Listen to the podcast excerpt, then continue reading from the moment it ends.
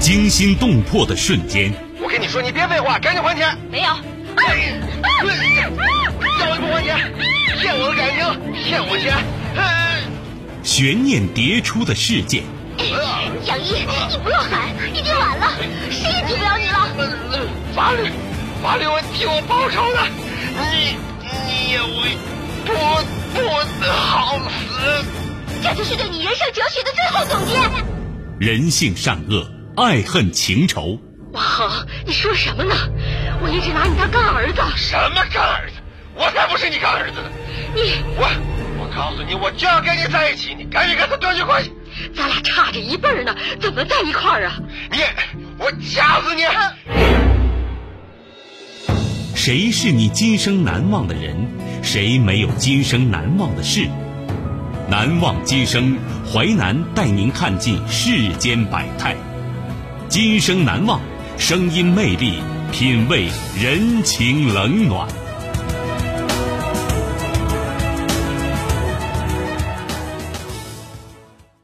欢迎你收听《今生难忘》，我是淮南。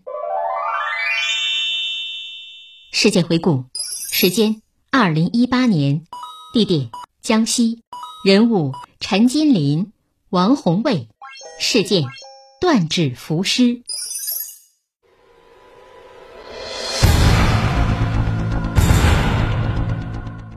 二零一八年七月的一天。垂钓人发现了一具漂浮在水面上的尸体，断指浮尸。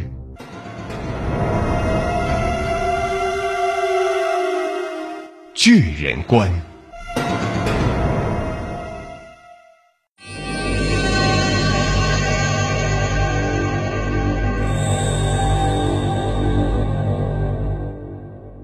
抚州市南丰县的潘家渡水库，这里的水域和丹霞地貌景观交相辉映。如今建立起我国首个丹霞地貌型国家湿地公园，这里的自然风光相当的优美。但是在二零一八年的七月二十四号，一具漂浮在水面上的尸体，却让来此垂钓的人惊慌失色。看，那是什么呀？啊，呃，啊，死人！这具尸体在潘家渡比较偏远的一个角落，头朝下漂浮在水面上，上半身被蛇皮袋包裹，颈部、腰部与脚踝位置分别绑上了白色电线。虽然看不到死者面部特征，但在明媚的夏天，这样的情形也会让人感到不寒而栗。尸体当时已经是巨人观，差不多完全腐败。巨人观是一种尸体现象。人死后，生命状态终止，使得在生活状态时寄生在人体内的腐败细菌疯狂繁殖，产生大量腐败气体。这些腐败气体充盈在人体内，使人体像一个充了气的人形气球一样膨胀起来。根据法医经验，觉得尸体死亡时间至少四五天以上，也就是说，死亡时间应该在七月十九号左右。为了查清案件真相。法医对尸体进行详细检查，尸体由三段电线进行捆绑，很显然，意外溺水或自伤都是不可能形成这样的结果。南丰警方迅速启动了命案侦破机制，在进一步对尸体检查之后，警方有些失望，因为死者身上很多区域，包括脸部，已经基本看不清楚了，并且他身上警方也没有发现任何一件能证明他身份的东西。进一步检查之后，法医发现他肋骨骨折，但是一般来说，肋骨骨折根本不能导致一个人死亡。仔细检查过后，最终尸检结果显示，死者真正死因是溺水。死者被抛尸的地方很偏僻，干警也是在周围村民带领下才找到的。如果不是非常熟悉此地的人，根本不会知道有那个地方。因此，警方认为死者应该是潘家渡水库周边乡镇的人。可是，一系列排查之后，警方没有发现近期的失踪人口报案。在反复观看死者照片过程中，其中一张照片引起办案民警注意。照片中特别显眼的是死者的大拇指，有一半以上都是没有的。虽然人死之后身体组织会发生一些变化，但是仍然可以看出这断指应该不是新伤所致，而是一个几年前的陈旧伤。这个发现让办案民警感觉为之一振。一个人断指多年，周围人应该都会知道。在他们看来，断指也许就是破解这起谜案的突破口。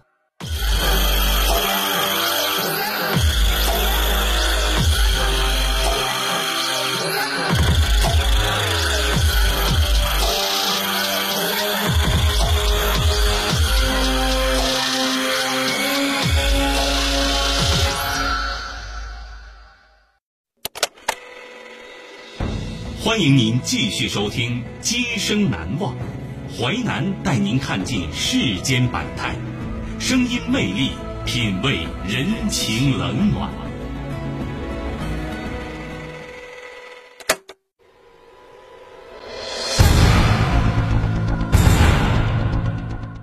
二零一八年七月的一天，垂钓人发现了一具漂浮在水面上的尸体。断指浮尸，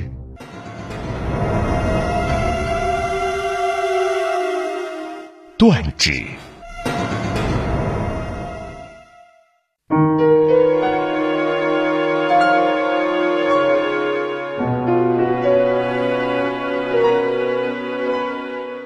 在接到协查通报之后，在几间荒废的长虹垦殖场的老厂附近的居民，向警方提供了一个重要情况。原来住在这里的一个拾荒者的手就有断指。陈金林，六十五岁，湖北省荆州市人，上个世纪九十年代流浪到南丰县，一直以拾荒和打零工为生。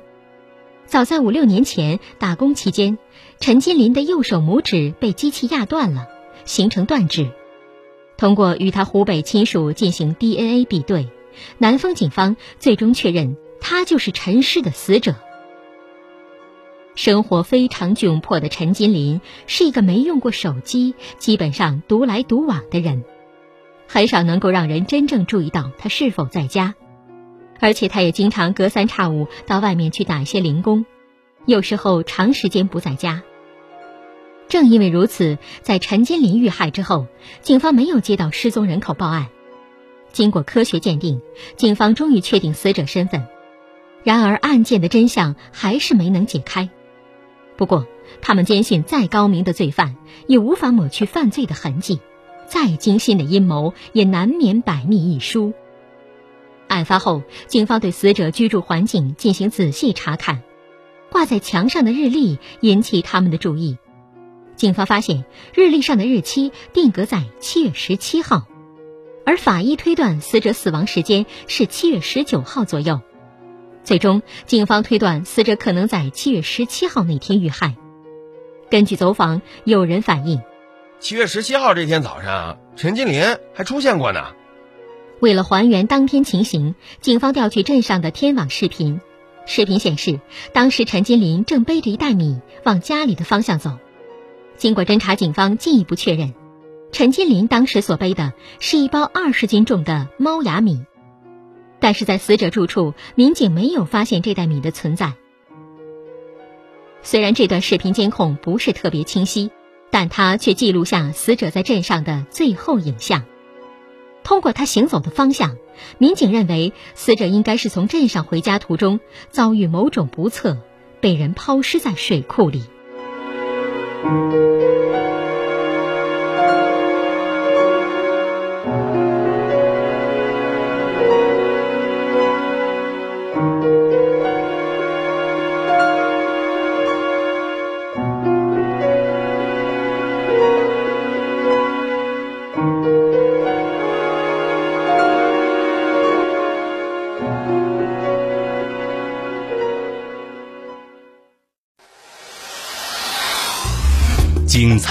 是结构新锐的声音制作在纷繁复杂的真相与假象中淮南用魅力声音解读世间百态品味人情冷暖。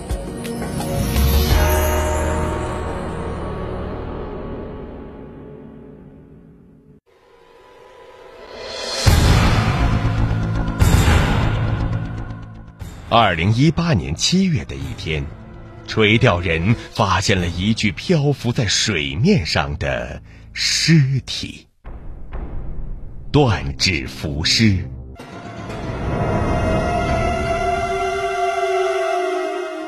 大米。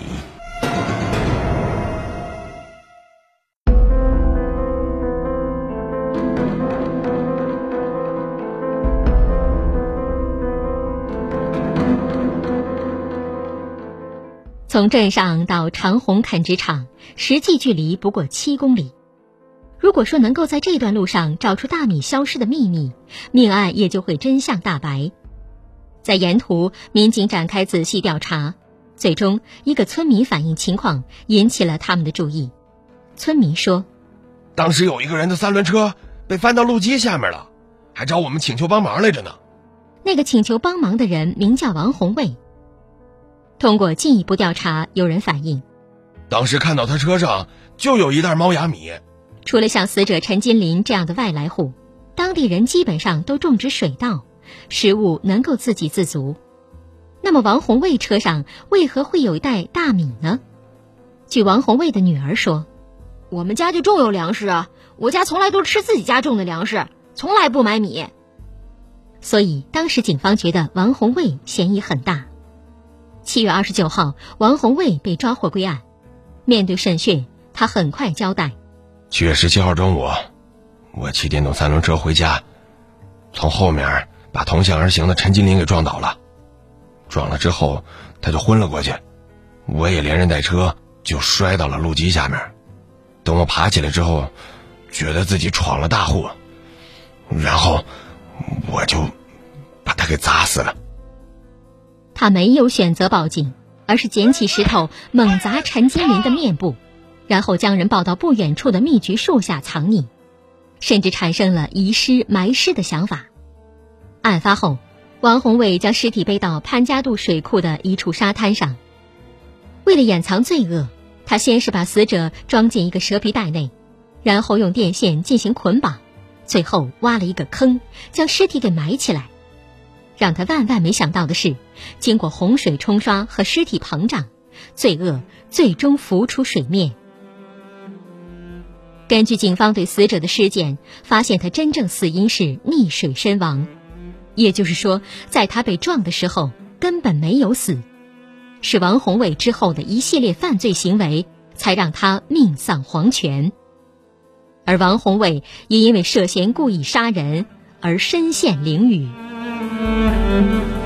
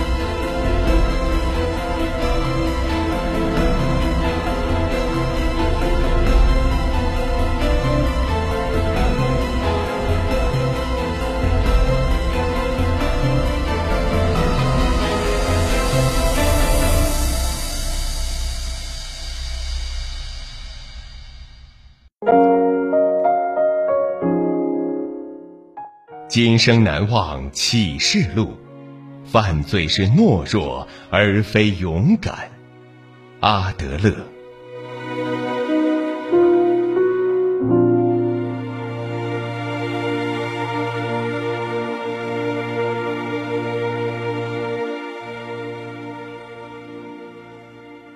纪实小说剧《今生难忘》，编辑制作淮南，演播淮南一心，播出时间。周一至周五十七点三十分至十八点，您还可以通过吉林广播网、蜻蜓 FM 在线或点播收听。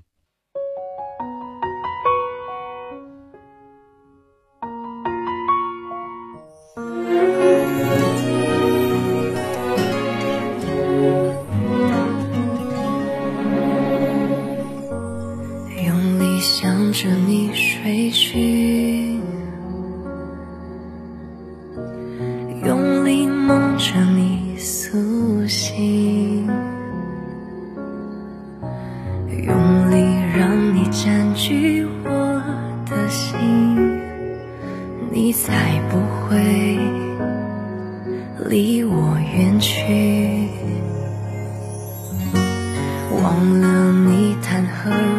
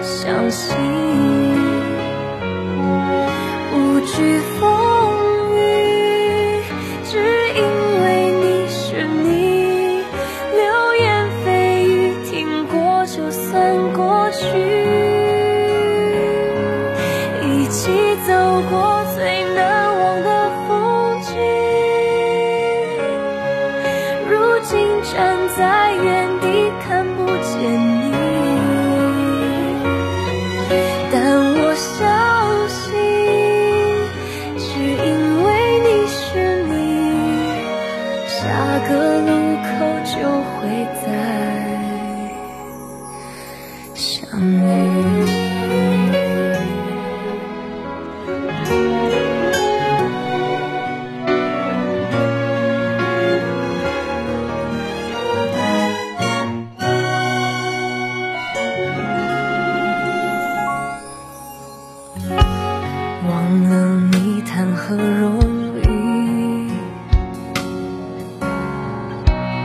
不是狠心就可以。别人说的话。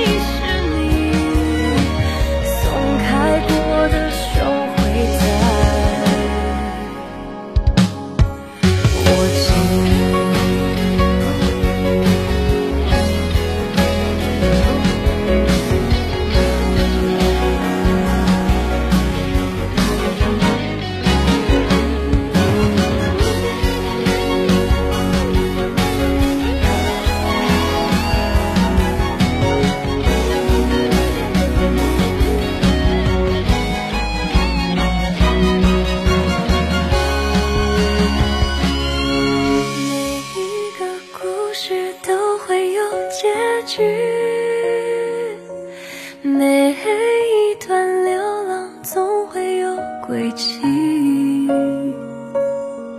请你相信，只因为你是你，松开过的手会淡。